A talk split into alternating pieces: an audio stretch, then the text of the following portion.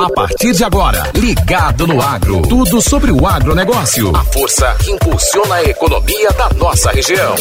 Ligado no agro. Fala, meu povo guerreiro desse vale abençoado. Vamos pra luta, gente minha. Sem batalha não tem vitória. Eu sou Mário Souza, viu? E está começando mais uma edição super especial do seu Ligado no Agro. E nesta quarta-feira, a Embrapa e a Associação Brasileira dos Produtores e Exportadores de Frutas e Derivados, Abra Frutas, promoveram um evento híbrido para o lançamento das recomendações de manejo da BRS Melodia.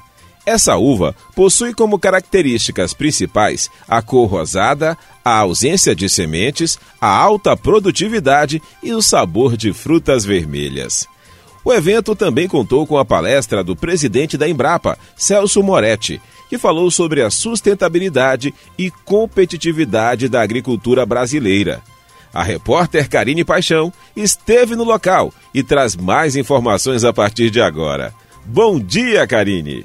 Pois é, Mário, bom dia a você e a todos os ouvintes do Ligado no Agro. E foi isso mesmo, o lançamento da uva BRS Melodia aconteceu no Petrolina Palace Hotel e foi prestigiado por importantes representantes do agronegócio aqui do Vale do São Francisco. E nós conversamos com o presidente da Abra Frutas, o Guilherme Coelho, que nos falou da importância dessa inovação na fruticultura local. Eu estou muito feliz Primeiro, por o presidente da Embrapa aceitar o convite de vir até aqui para lançamento da variedade Melodia.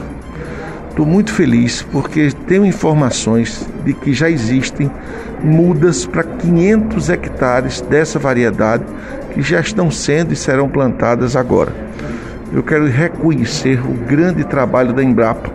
Isso vai ser muito importante. É mais uma opção principalmente para o Vale do São Francisco, e vamos chamar para os colonos, para que possam ter mais uma opção de uma variedade para colocar no mercado. E também interessante dizer que nós estamos hoje a variedade preta sem semente, a vermelha sem semente, a branca que a gente chama de branca, mas ela é verde, e surge agora uma nova variedade chamada rosada é uma coloração magnífica, um sabor exótico. Se fala um pouco de frutas vermelhas no finalzinho de tutti frutti. Então isso vai chegar no mercado e eu tenho certeza que vai tomar conta do mercado.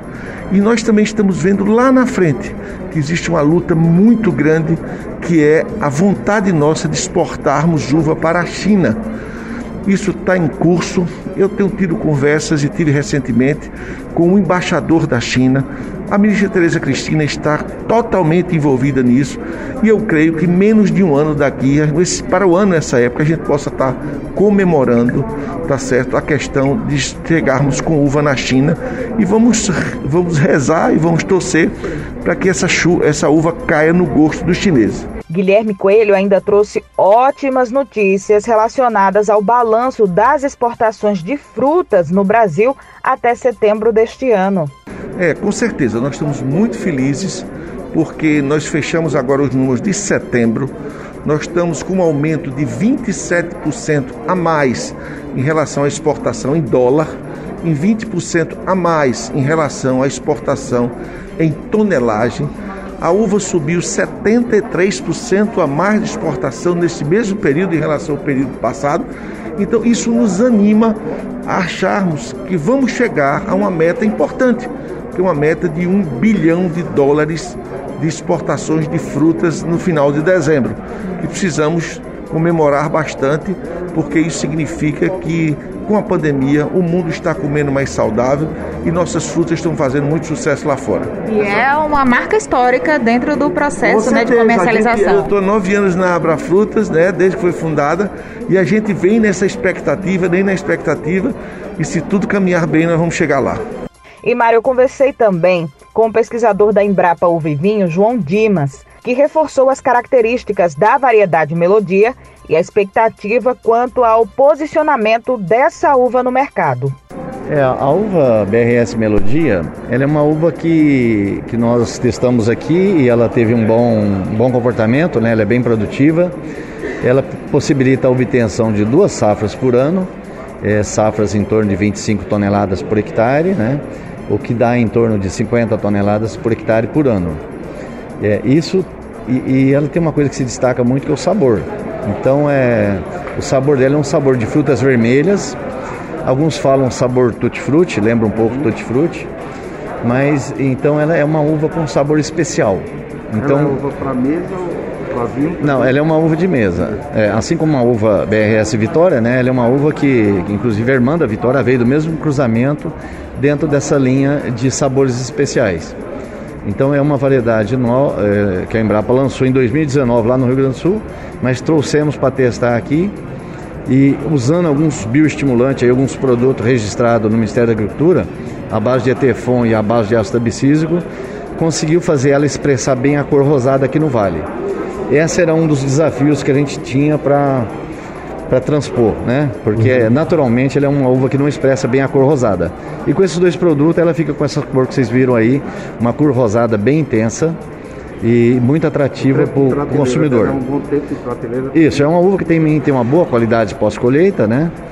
Mas assim, ela tem essas características de sabor, doçura, crocância, eh, não tem a distringência na película, quer dizer, não é uma casca marrenta. O Brix. É, o Brix é alto e a acidez não tão alta, então ela dá aquele equilíbrio gostoso para comer. E é uma uva crocante e macia. Então, certamente ela vai ser uma uva que vai agradar muito também os consumidores de, de idade mais, menor, assim, os jovens, as crianças, né? E, então, assim, e é uma uva totalmente sem semente. Ela é uma uva totalmente apirênica, sem semente, né? Aqui a gente tem, né, é, algumas uvas é, de tecnologia importada que pagam royalties. A melodia, ela chega para fazer frente exatamente, né, a essas importadas que também tem essa produção aqui no Vale do São Francisco. A gente poderia ter essa perspectiva também? Sim, a, a melodia, assim, a e por fim, Mário, o presidente da Embrapa, o Celso Moretti, ele destacou o papel da empresa estatal no desenvolvimento da agricultura brasileira. É, a uva a BRS Melodia é uma sinfonia de sabores, é né? uma grande satisfação voltar mais uma vez aqui ao Vale de São Francisco. Eu estive aqui em 2019, não pude voltar por causa da pandemia e hoje estamos aqui de volta. A Embrapa está trazendo mais tecnologia para o produtor rural, né, para o viticultor, para o vitivinicultor aqui do Vale de São Francisco. Né, nós temos satisfação de trabalhar próximo ao produtor, de prover soluções que vão gerar renda, gerar emprego, gerar desenvolvimento para a reunião, para a região. A, uva, a BRS Melodia, é, é, mais uma entrega. A Embrapa desenvolveu a BRS Vitória, né, que hoje é uma das variedades mais plantadas e temos também opções para diversificação da fruticultura aqui do Vale.